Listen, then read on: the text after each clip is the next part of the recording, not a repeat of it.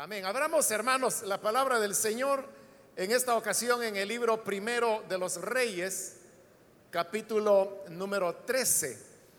Ahí vamos a leer la palabra de Dios, libro primero de los Reyes. Y busquemos el capítulo número 13. Bien, dice el libro primero de los Reyes, capítulo 13, versículo 1 en adelante Sucedió que un hombre de Dios fue desde Judá hasta Betel en obediencia a la palabra del Señor. Cuando Jeroboam, de pie junto al altar, se disponía a quemar incienso, el hombre de Dios, en obediencia a la palabra del Señor, gritó, altar, altar. Así dice el Señor en la familia de David nacerá un hijo llamado Josías, el cual sacrificará sobre ti a estos sacerdotes de altares paganos que aquí queman incienso. Sobre ti se quemarán huesos humanos. Aquel mismo día, el hombre de Dios ofreció una señal. Esta es la señal que el Señor les da el altar será derribado y las cenizas se esparcirán. Al oír la sentencia que el hombre de Dios pronunciaba contra el altar de Betel, el rey extendió el brazo desde el altar y dijo, agárrenlo. Pero el brazo que había extendido contra el hombre se le paralizó, de modo que no podía contraerlo. En ese momento, el altar se vino abajo y las cenizas se esparcieron según la señal que en obediencia a la palabra del Señor les había dado el hombre de Dios. Entonces el rey le dijo al hombre de Dios, apacigua al Señor tu Dios, ora por mí para que se me cure el brazo. El hombre de Dios suplicó al Señor y al rey se le curó el brazo, quedándole como antes. Luego el rey le dijo al hombre de Dios, ven a casa conmigo y come algo. Además quiero hacerte un regalo. Pero el hombre de Dios le respondió al rey, aunque usted me diera la mitad de sus posesiones, no iría a su casa. Aquí no comeré pan ni beberé agua, porque así me lo ordenó el Señor. Me dijo, no comas pan, ni bebas agua, ni regreses por el mismo camino. De modo que tomó un camino diferente al que había tomado para ir a Betel. Hasta ahí dejamos la lectura. Pueden tomar sus asientos, por favor.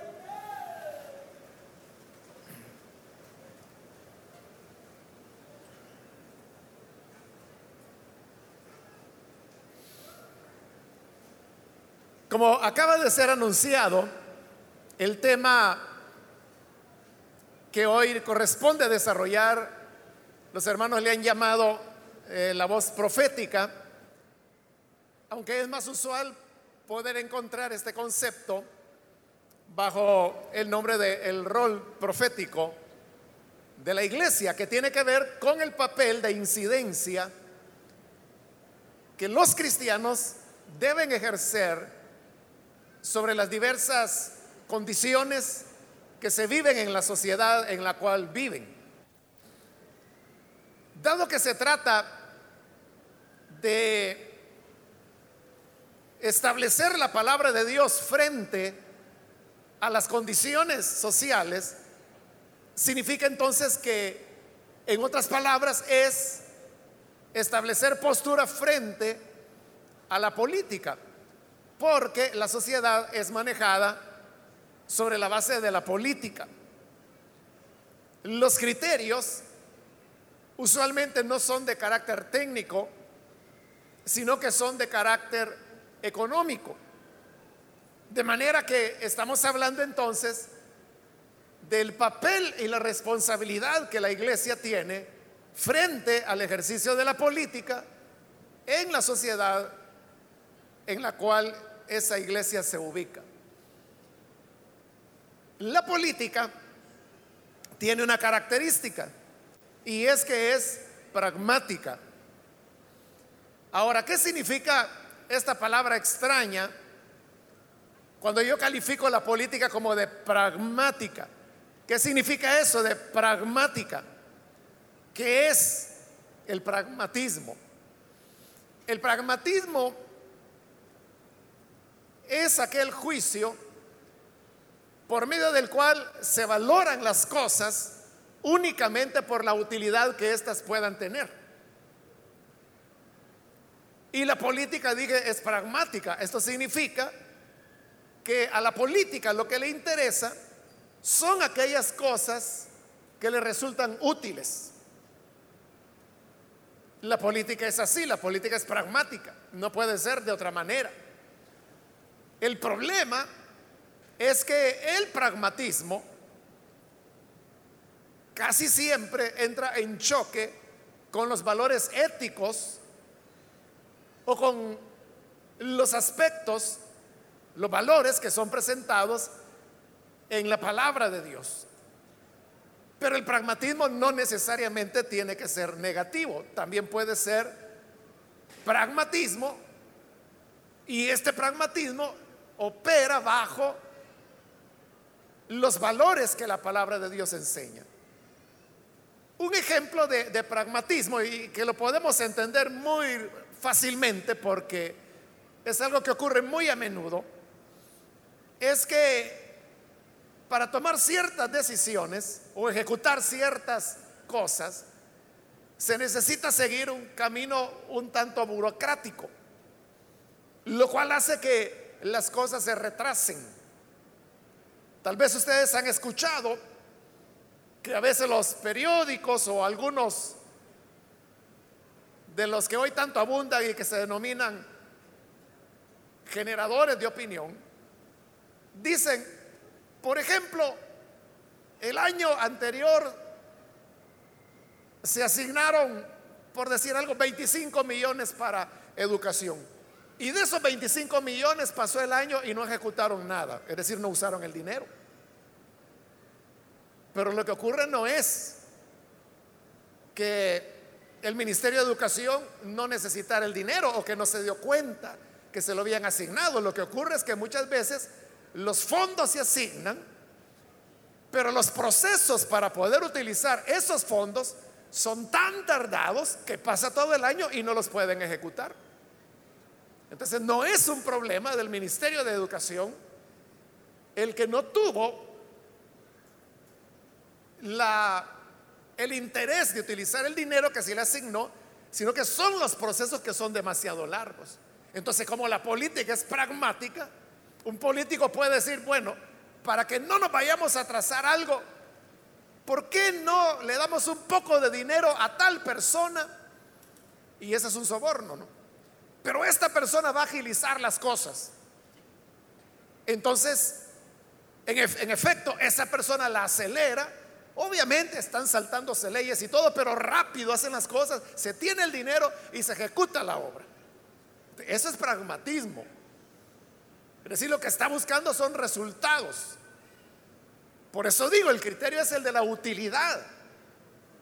Entonces el político piensa, bueno, si me voy por el camino de la ley, se me va a pasar el periodo y no voy a poder aplicar el dinero.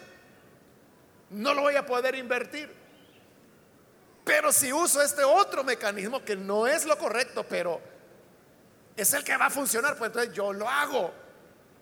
Eso es pragmatismo, está buscando resultados, está buscando tener utilidad para sus intereses políticos. Pero ahí yo estoy poniendo un ejemplo de pragmatismo negativo, porque es aquel que busca la utilidad dejando de lado los criterios de lo que es correcto, de lo que es honesto, de lo que es legal, de lo que es acorde a la palabra de Dios. Pero dije, el pragmatismo también puede ser positivo. Por causa del tiempo no voy a dar un ejemplo de pragmatismo positivo. Pero quiero decirles que en el pasaje que hemos leído, es aquí el momento cuando Israel se acaba de dividir en dos reinos. El reino del norte, que era el más extenso, porque eran diez tribus las que habían, y el reino del sur, que era el más pequeño, donde solamente habían dos tribus. La ruptura se había dado porque Roboán, el hijo del rey Salomón, fue torpe en poder entender al pueblo y saberlo manejar, o más bien servir de una manera adecuada. Salomón había tenido un enemigo que se llamaba Jeroboán, el cual tuvo que exiliarse porque era enemigo del rey. Pero cuando Salomón muere, Jeroboam vuelve. Y Jeroboam aprovecha ese descontento del pueblo para dividir el reino.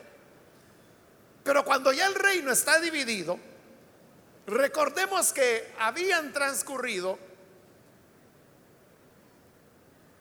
un poco más de 80 años, durante los cuales el pueblo de Israel había vivido su mejor momento. Había tenido a sus dos mejores reyes, a David y luego a Salomón.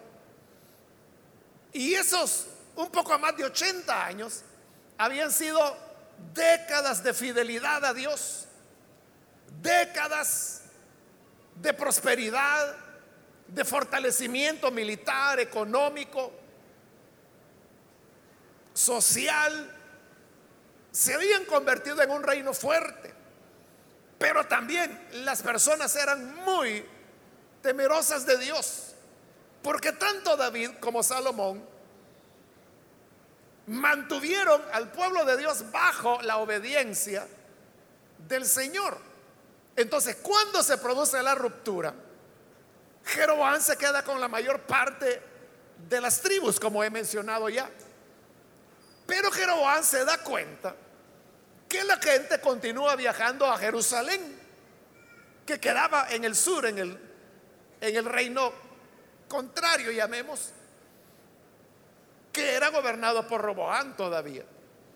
Y la gente iba a Jerusalén porque ahí estaba el templo. Y Dios había dicho que a él se le iba a adorar en un único lugar. Y ese lugar era el templo. Entonces Jeroboam veía como las personas salían en peregrinaje de su reino hacia el reino contrario para ir a adorar en Jerusalén, para ir a adorar al templo, el único templo que había. Entonces aquí es donde Jeroboam comienza a valorar las cosas desde un punto de vista político. Y como político que era, utiliza del pragmatismo. Entonces él se pregunta, ¿cuál es aquí el problema? Bueno, el problema es que la gente va a adorar a Jerusalén. Y por ir a adorar a Jerusalén, la gente siempre va a tener favor hacia Roboán, que era el que reinaba allá en el sur. Entonces yo tengo que evitar que la gente vaya. Pero no les puedo prohibir que vayan a adorar a Dios. Entonces él piensa que una salida pragmática a esa situación es construir otros lugares de adoración dentro de su reino para que la gente no tenga que ir al reino contrario, a Jerusalén. Pero él no podía poner otro Dios sobre ellos, porque digo, Israel traía un poco más de 80 años de fidelidad a Dios y nadie le iba a quitar a su Dios. Entonces lo que él hizo fue que mandó a que se forjaran dos imágenes en forma de toro. Y colocó una en la parte norte de su reino y la otra en la parte sur. Y él les dijo, Israel, estos son los dioses que los sacaron de Egipto. Él estaba proponiendo, olvídense del Señor, el que lo sacó de Egipto. No, no. En una medida política pragmática, él estaba diciendo, estos son los dioses que lo sacaron de Egipto, ya no tienen que ir a Jerusalén, ahórrense el viaje, adoren acá. Y de esa manera es como él mismo estaba fomentando la idolatría en medio de Israel.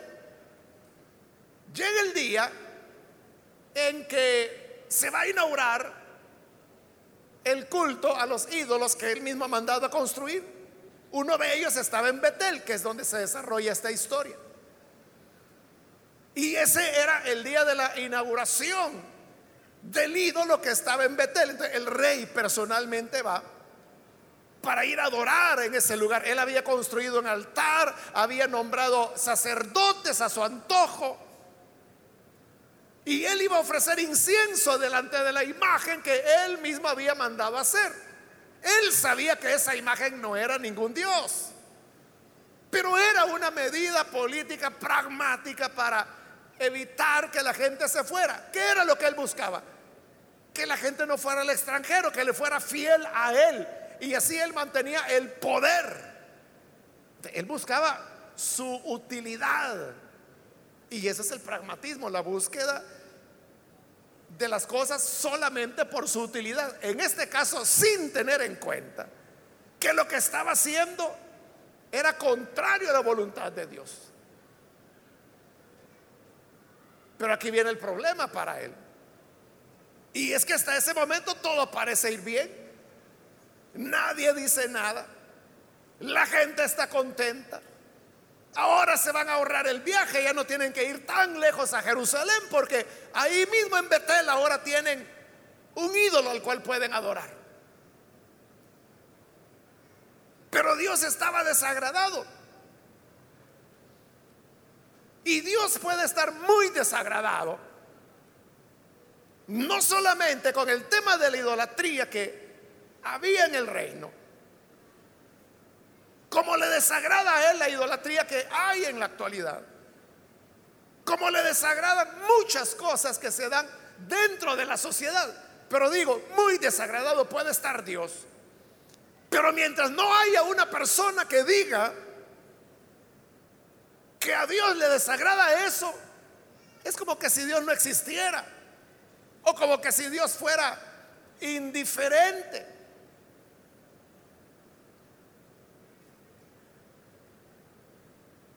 Entonces se levanta un hombre de Dios.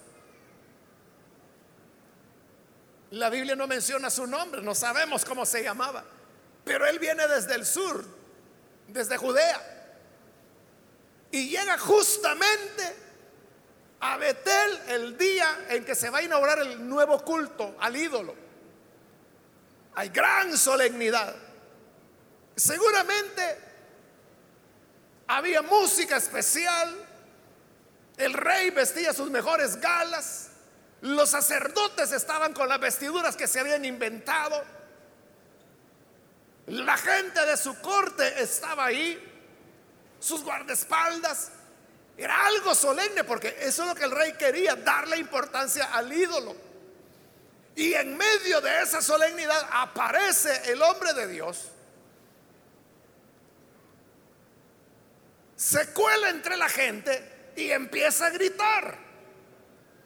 Y lo que grita es, se está dirigiendo al altar, altar nuevo que lo están estrenando ese día. Y le dice, altar, altar. Así dice el Señor, en la familia de David nacerá un hijo llamado Josías, el cual sacrificará sobre ti a estos sacerdotes que estaban ahí a estos sacerdotes los va a sacrificar. Y va a quemar huesos humanos sobre este altar, lo cual era profanarlo. Entonces, lo que el hombre de Dios está señalando ahí es que Dios estaba desagradado con eso. Que Dios repudiaba la idolatría. Que Dios rechazaba que se utilizara el sentimiento religioso de las personas para lograr ganancias políticas. Él llega y desbarata todo eso, habla juicio contra el altar, contra el culto, contra los sacerdotes y da la profecía que se va a levantar un hijo de David llamado Josías, el cual matará a estos sacerdotes y quemará huesos humanos sobre el altar. Y esa profecía se cumplió algunos siglos después. Nació Josías e hizo exactamente lo que Dios estaba diciendo a través de este profeta. Pero además el profeta habló más y dijo que él daba una señal de lo que él había dicho era palabra de Dios. Dice versículo 3, esta es la señal que el Señor les da. El altar será derribado y las cenizas se esparcirán. ¿Cómo era posible que el altar fuera derribado si los estaba nuevo, lo estaban estrenando? ¿Cómo se iba a derramar su ceniza si ese día estaba siendo usado por primera vez? Pero cuando el rey oye las palabras del profeta, él se enoja mucho porque el profeta está descubriendo su mal proceder.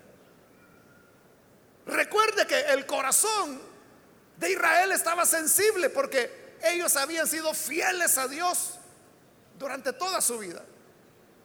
En esa época que la esperanza de vida no era muy prolongada.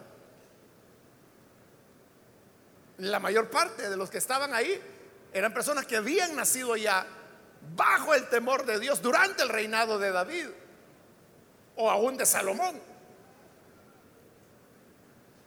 Y que no conocían culto pagano, solo conocían el culto de Dios. Entonces cuando el profeta llega hablando de parte del Señor, la gente sabe de qué Señor está hablando. Eso está echando al, al piso la movida política del rey. Y él se enoja tanto que esa voz le molesta, le incomoda. Entonces da la orden a sus soldados y dice, agarren a ese hombre. Pero cuando él extiende su brazo para decir, agarren a ese hombre, dice que el brazo le quedó paralítico y ya no lo podía retraer. Él quería volverlo a recoger y no podía. Y él se desespera, se espanta que su brazo se le ha quedado paralizado. Y mientras está esa situación, el altar se rompe y la ceniza se derrama tal como el hombre de Dios lo había anunciado. La gente estaba espantada. Y el más espantado era el rey. Porque el altar de estreno hoy estaba roto, su ceniza derramada, como había dicho el hombre de Dios y el brazo del rey estaba paralizado. ¿Quién se iba a atrever a tocar a ese profeta?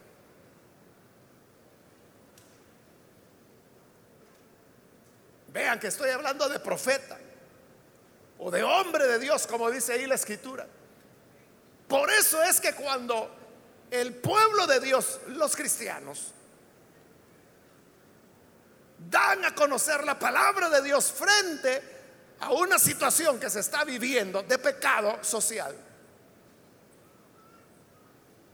a esa acción de señalamiento, de denuncia, se le llama voz profética, porque son los profetas quienes hacían eso. Si ustedes gustan, lean Isaías, Jeremías, y se darán cuenta cómo la función de los profetas era una función de denuncia de opresión, de injusticia, de extorsión, de asesinato, de expropiación, de venta de la justicia, de sobornos. Todo eso los profetas lo denunciaban. lean lo que la gente llama los profetas menores, que de menores no tenían nada, basta con leer su mensaje. Profetas como Miqueas, Amós, Naúm, Oseas. Y era un mensaje profético contundente frente a los pecados que se cometían en sus distintos periodos. Ese es el rol profético de la iglesia. Cuando la iglesia, a semejanza de los profetas, va y señala la palabra de Dios para cada una de las situaciones que se están viviendo. Pero vean algo, para cumplir con ese rol profético, señalar el pecado, se necesitan varias cosas.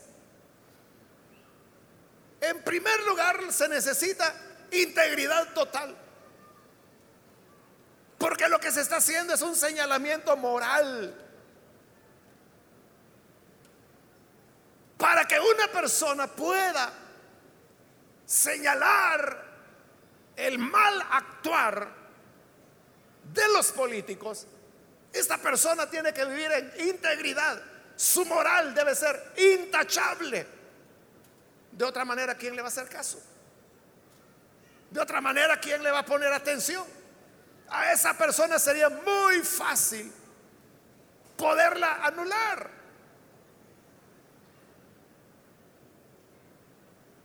Entonces, lo primero que se necesita para desarrollar la voz profética es integridad. Y es lo que la gente muchas veces no piensa. Hay gente que cree que para ejercer el rol profético lo que se necesita es ser bocón. Y un poco malcriado, como decir, no, yo le voy a decir en la cara al alcalde lo que está haciendo mal. Eso es ser malcriado.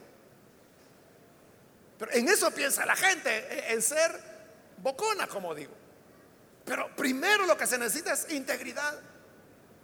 La persona debe estar en integridad total. Porque el problema es cuando una persona se quiere presentar como el que es íntegro, entre él es que es como Dios, que Él determina quién es el malo, quién es el bueno. Como un ex fiscal, ¿no? Que hoy está preso. Que, que él se atribuía quién estaba en lo correcto, quién en lo incorrecto, quién era el bueno, quién era el malo. Hasta que hoy está él con los malos, no en la, en la cárcel. Pero ¿por qué está ahí? Porque era bueno para hablar pero estaba cometiendo delitos. Él mismo decía que era perseguidor de delincuentes y él era un delincuente. Él decía que perseguía a los que rompían la ley y él la estaba rompiendo. Entonces vean cómo su credibilidad se rompe rápidamente. Y por eso es que para poder señalar, el cristiano tiene que ser totalmente íntegro, totalmente intachable, que no haya nada que se le pueda señalar, porque eso le da la consistencia para poder mantenerse en pie. De Jesús pudieron decir que estaba loco, dijeron que estaba fuera de sí, dijeron que estaba endemoniado, pero jamás nadie pudo señalarlo de pecado. Nadie jamás dijo, es un ladrón. Nadie jamás dijo, es un mentiroso. Nadie dijo, es hipócrita porque presenta una cosa y vive otra. Es más, en una ocasión Jesús los retó y les dijo, si alguno me señala de pecado, dígalo ahora. Vamos a ver. ¿Quién me señala de pecado? Nadie le pudo decir nada. Frente a esa integridad, ¿quién puede? Entonces, primero se necesita integridad, pero en segundo lugar, también se necesita tener valentía. Porque este hombre fue valiente. Él solo se fue a meter, como decimos, a la boca del león. Si ahí seguramente que todo estaba bajo control militar, porque estaba el rey. Él tenía sus guardaespaldas, que no eran unos poquitos como los que usan los funcionarios de hoy. Ahí estamos hablando de 400, 500, 600 guardaespaldas. Por ejemplo, David llegó a tener 600 guardaespaldas. Póngale que este tuviera la mitad, 300 guardaespaldas. Y había el capitán del ejército, soldados y todo. Y él solo llega con su voz para meterse en medio de la ceremonia inaugural del rey para decir la palabra de Dios. Eso no lo hace cualquiera. Para eso se necesita valor. Se necesita valentía, se necesita coraje. Entonces, el ejercicio de la voz profética demanda integridad, pero demanda también valentía. Pero otro elemento importante también es dirección de Dios. Porque la persona no puede, bajo la excusa que es cristiana, ir a hablar por su propio hígado. Porque hay gente que con el tema de la política se, se incendia, se apasiona, ¿no? Hay gente que se pelea, que se agarra golpes, por cuestiones políticas. Pero el hombre de Dios y la iglesia debe mantenerse separada de la política partidaria. Es que ese no es el interés de la iglesia. No debe serlo. El interés de la iglesia es otro. El interés de la iglesia es la enseñanza del Evangelio y la enseñanza de los valores del reino de Dios. Pero el reino de Dios es sobre la tierra, es sobre nuestro país. El punto es, estamos teniendo en nuestro país la voluntad de Dios. El reino de Dios es vigente en nuestro país o no. Uno puede decir, ah, es que aquí Dios intervino porque era Israel. Ajá, ¿y qué tiene que ser Israel? Ah, que era una teocracia. ¿Cuál teocracia? Si fuera teocracia, ¿cómo iba a haber ídolos? Ser un reino humano como cualquier otro. Sí, pero era el pueblo escogido de Dios. ¿Y ahora cuál es el pueblo escogido de Dios? No es una nación. El pueblo escogido de Dios es todos aquellos que en toda nación, pueblo y lengua han creído en Jesucristo como su Salvador. Ese es el pueblo de Dios. Con ellos es que Dios tiene pacto. Pero vea,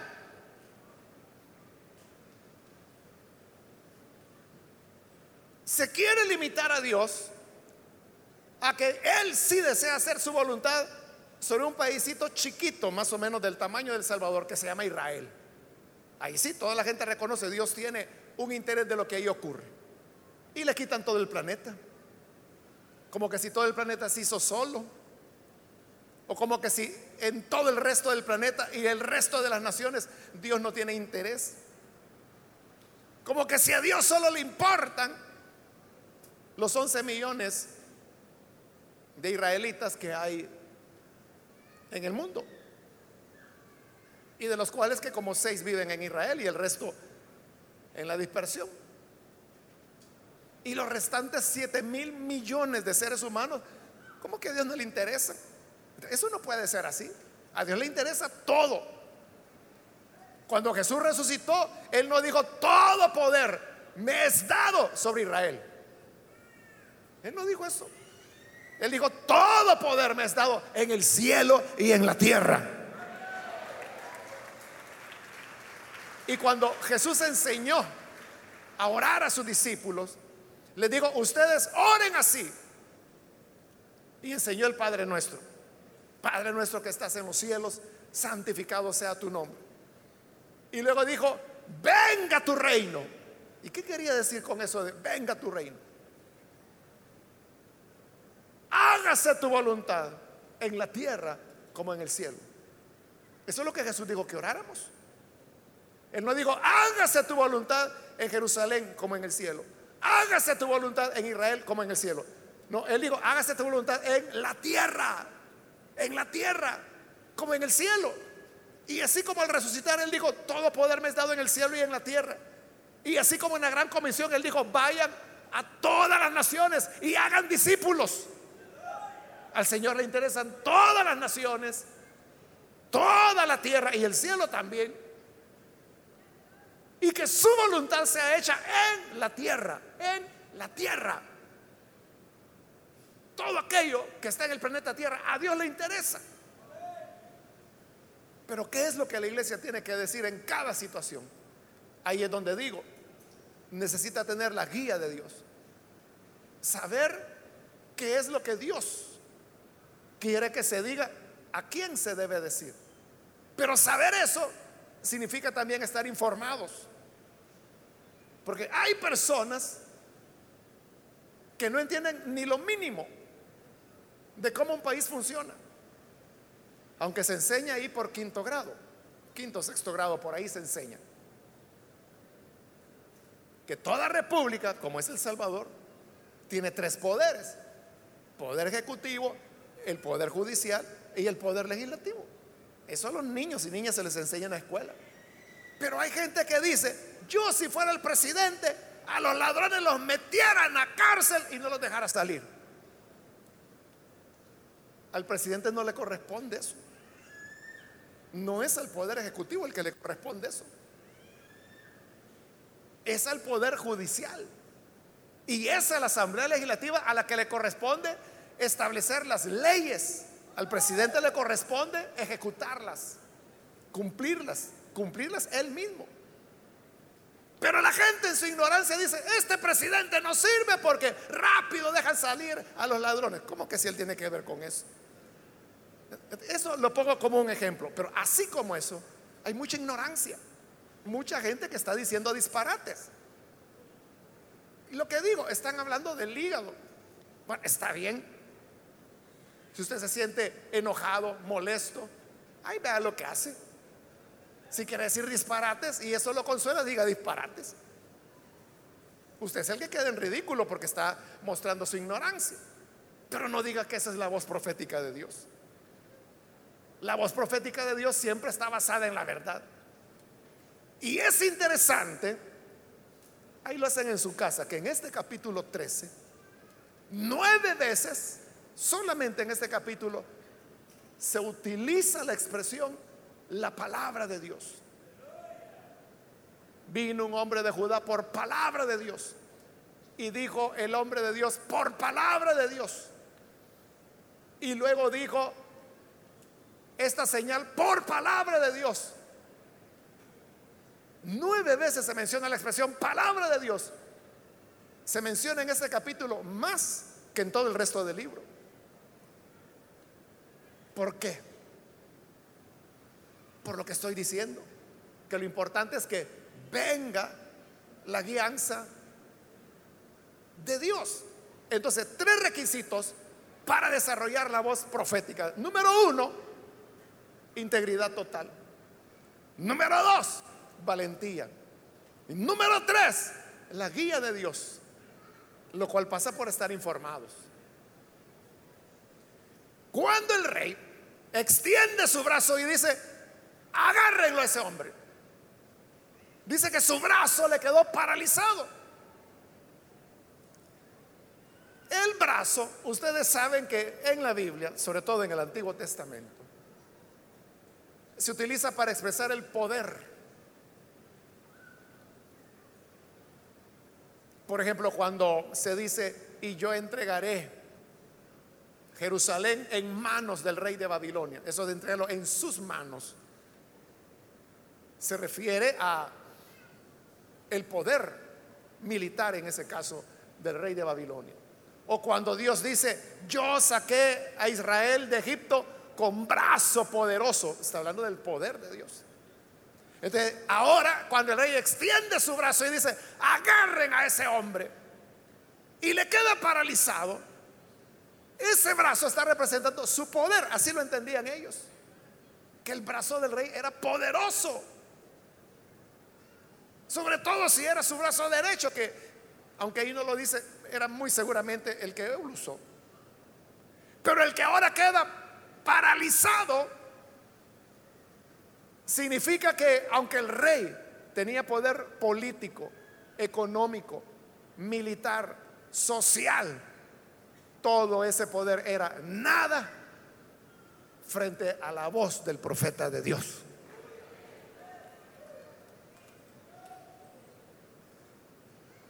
Porque el rey queda espantado, su brazo queda paralizado.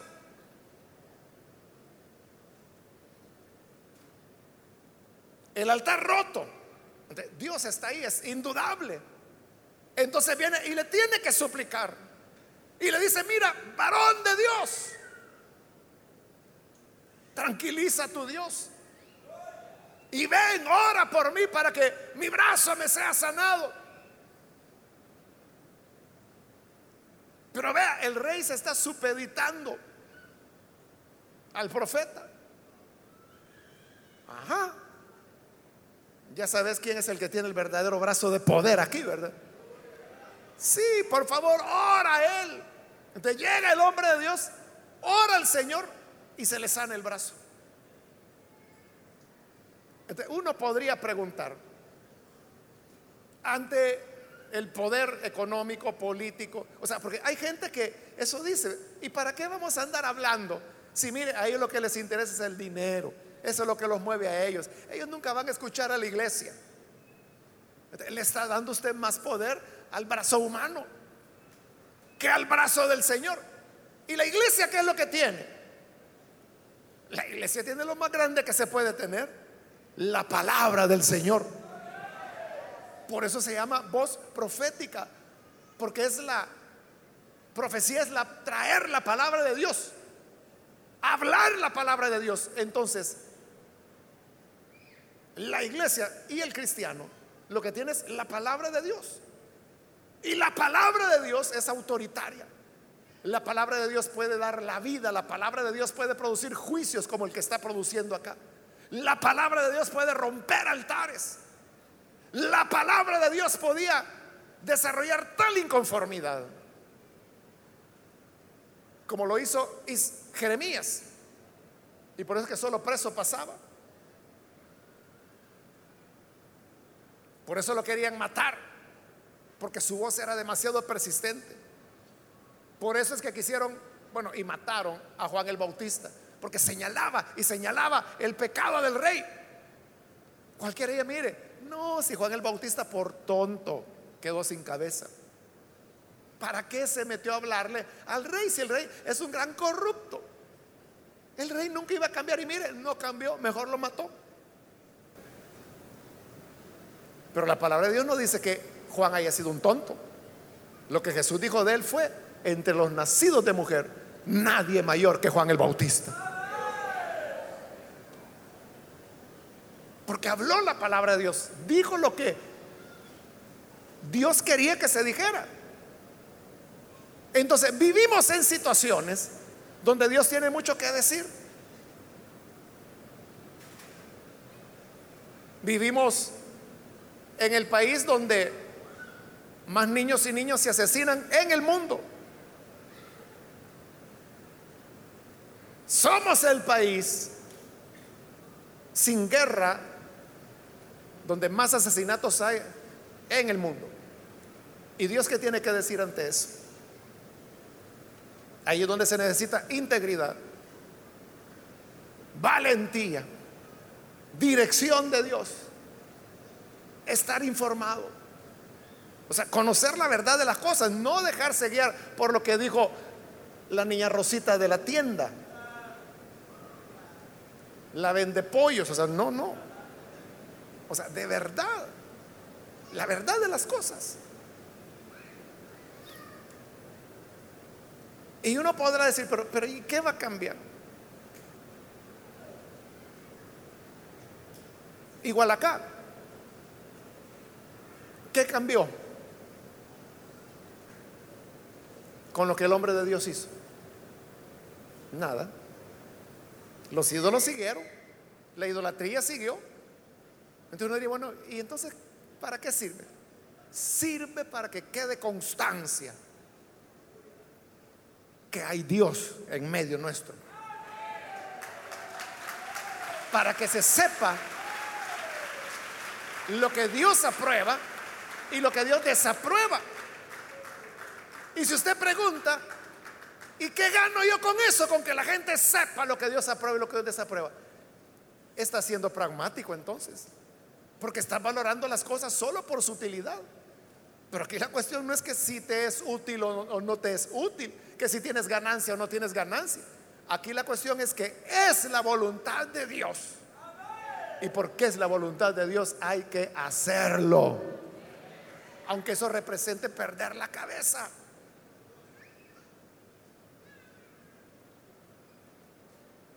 ¿Por qué digo que nada había cambiado? Porque vea lo que el rey inmediatamente hace. Inmediatamente a que el Señor le ha sanado su brazo. Le dice en el versículo 8, perdón, en el 7, el rey le dijo al hombre de Dios, ven a casa conmigo, come algo, también te voy a dar un regalito.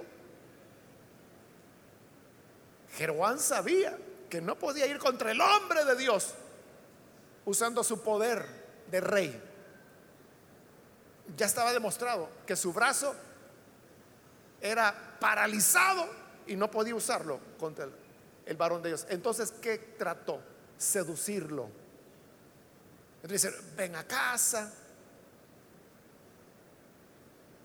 come algo, te voy a dar un regalito bien bonito. Eso es lo que hace el político. Que para neutralizar la voz profética de la iglesia trata de ganarse a la iglesia, trata de comprarla. Y no la compra con millones, no. Hay hermanitos que son muy ingenuos con una promesa de que le van a poner una lámpara en la calle de la iglesia, ya con eso se alegran. O con que el pastor le regalen una caja de Biblias, feliz el pastor, en lugar de ser él quien le regale el corrupto. O porque le dicen, mira, ahí, ahí le vamos a poner unos túmulos para que la gente pueda entrar sin problemas a la iglesia. O le vamos a hacer una pasarela para los niños que van. Con eso compran a la iglesia y la callan. Eso es lo que Jeroboam trató. Ven a casa. Come conmigo. Y no era chilate el que le estaba invitando a comer. Era la comida real. Era el banquete del rey. Y te voy a dar un regalo y la respuesta del varón de Dios fue, versículo 8, aunque usted me diera la mitad de sus procesiones, no iría a su casa. Aquí no voy a comer ni beber porque el Señor me dijo, otra vez la palabra del Señor, no vayas a comer ahí, no vayas a beber, incluso ni vayas a regresar por el mismo camino, regrésate por otro. Y por eso terminábamos la lectura cuando dice la escritura que él se fue por otro camino obedeciendo a Dios. Pero ¿por qué Dios le dijo, prohibido comer, prohibido comer ahí, prohibido beber? Porque Dios no quería que se lo compraran. Dios tampoco quiere que la iglesia sea comprada. Muchas veces la iglesia es comprada. Hay pastores que son vendidos y venden a las iglesias porque les ofrecieron esta cosa, porque les ofrecieron la otra la iglesia no puede conservar su independencia si no es por no recibir nada. O sea, la iglesia no tiene que recibir nada de lo que le quieran regalar los políticos. Porque el político es pragmático. Él no está pensando en la promoción del Evangelio. No, es que esta iglesia fomenta valores y eso es lo que el país necesita. Entonces le vamos a construir un colegio para la iglesia. El político no está pensando en eso, está pensando en cuánta gente hay ahí, cuántos votos le van a dar por hacer el regalito a la iglesia. El político es pragmático. Y hay pastores que son tan ingenuos que se tragan la píldora y se venden y se callan. Entonces, para que la iglesia pueda hablar, no tiene que recibir nada. Tenemos que ser como el varón de Dios, aunque me des la mitad de tus posesiones, no voy a ir. Y no te voy a aceptar ni un vaso de agua. Para así poder conservar la solvencia. Para poder conservar la independencia. Porque muchos ya no hablan y ya no dicen lo que tienen que decir, porque les van a cortar el salario que mes a mes le pasan. Porque hay pastores a sueldo. Que los políticos pragmáticos les pasan mes a mes. Es real. Y les pasan miles de dólares. ¿Qué van a andar diciendo esos? Si son empleados, son asalariados. ¿Qué voz profética van a desarrollar? Y esas autoridades pueden estar haciendo cosas ilegales como esa de darles un salario, pero no dicen nada.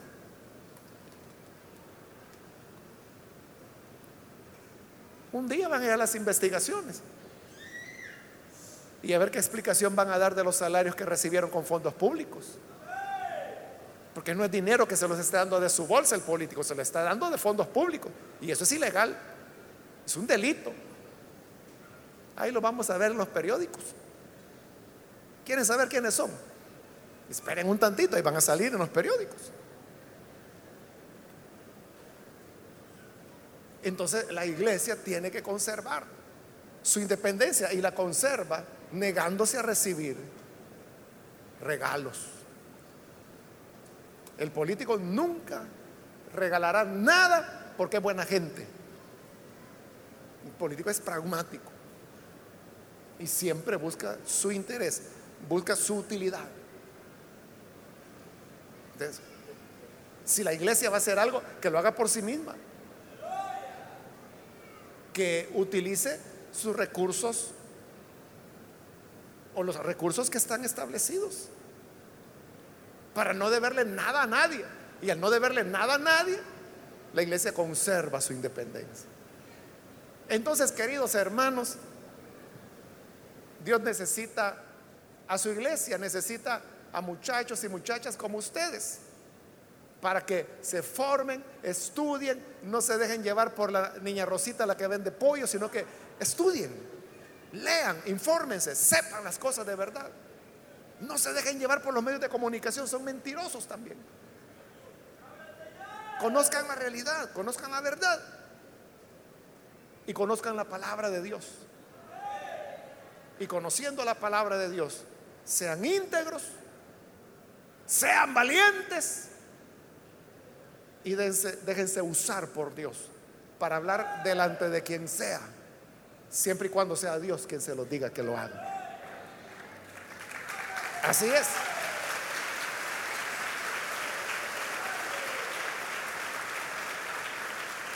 Les van a criticar, se van a burlar de ustedes, les van a decir, miren, ustedes váyanse a su iglesia, allá vayan a forrar Biblias y no se anden metiendo en otras cosas. Dios nos llama a meternos porque el planeta le pertenece a Él, las naciones le pertenecen a Él y Dios demanda que toda rodilla y toda lengua confiese que Él es el Señor. Esa es la voluntad de Dios. Y esa reconocer que Él es Señor no es solamente una cuestión de, forma, como el político lo hace. Si venirse a poner de rodillas aquí al político le representa ganar los votos de todos ustedes, todos vienen y hacen cola para ponerse de rodillas. Son pragmáticos. Pero no importa lo que digan, que los critiquen, que los señalen, que le digan, no tienen que andarse metiendo en esto. O sea, ¿por qué no?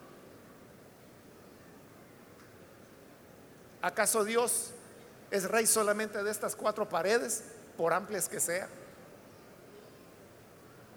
¿O es como Jesús dijo, que Él tiene todo poder en el cielo y en la tierra? Y por lo tanto su voluntad tiene que ser hecha como en los cielos, en la tierra. Para que la voluntad de Dios sea hecha, la voluntad de Dios tiene que ser conocida. Pablo dice, ¿cómo van a creer si no escuchan? ¿Y cómo van a escuchar si no se les anuncia? Solo cuando la iglesia desarrolle su voz profética, los políticos sabrán que por lo menos no la van a tener cómoda, sino que se les va a estar señalando todas las cosas indebidas que hacen. Vamos a orar, cerremos nuestros ojos. Quiero hacer una invitación muy rápidamente para las personas que todavía no han recibido al Señor Jesús como Salvador. Pero si este es el caso de alguien, pero hoy necesita venir para creer, yo te invito para que en el lugar donde estás te pongas en pie, en señal que deseas recibir al Hijo de Dios y puedas venir. Date cuenta que creer en Jesús no es solamente una cuestión de ir a una iglesia o de cambiarse de religión como alguna gente cree. Entregarse a Jesús es ser valiente y luchar para que la voluntad de Dios sea hecha. ¿Hay algún muchacho que hoy necesita venir para entregarse al Señor? Puedes ponerte en pie, cualquier joven, cualquier señorita que necesita hacerlo. Hoy es el momento. Ven, Cristo te está llamando. Solo voy a pedir que vengas rápidamente porque tengo un tiempo corto. Pero si hay alguien que necesita hacerlo, puedes ponerte en pie. O si hay jóvenes que necesitan reconciliarse. Bien, aquí hay un muchacho, bienvenido. Si hay alguien que necesita reconciliar, aquí hay otra persona, bienvenida también. Si tú necesitas ponerte a cuentas con el Señor, ponte en pie y ven, vamos a orar. Muy bien, aquí hay otro joven, bienvenido. Algo otra persona que necesita pasar. Bien, aquí hay una señorita, bienvenida también. ¿Alguien más?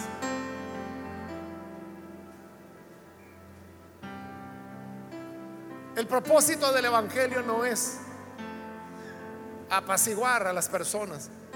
El propósito del Evangelio es ser activos para señalar la voluntad de Dios. ¿Quieres sumarte? Muy bien, aquí hay otro muchacho. Bienvenido. ¿Alguien más? Puedes ponerte en pie. Acércate. Solamente un minuto más y oro. Pero si hay alguna otra persona, algo otro joven, señorita que necesita venir, ponte en pie. Muy bien, aquí hay una niña que viene, bienvenida. ¿Alguien más? Bien, aquí hay una hermana, Dios la bendiga, bienvenida. ¿Alguna persona que necesita venir? Yo le invito. Ponte en pie. Es la última invitación que estoy haciendo. Vamos a orar. Acá hay otro joven, bienvenido. Vamos a orar. ¿Alguien más que aproveche esta última invitación? Muy bien, de este lado hay una joven. Bienvenida. Estamos por orar, en este momento. ¿No hay nadie más? Para usted que nos ve por televisión, también le invito para que usted se sume a la causa de Cristo. Ore juntamente con estos jóvenes.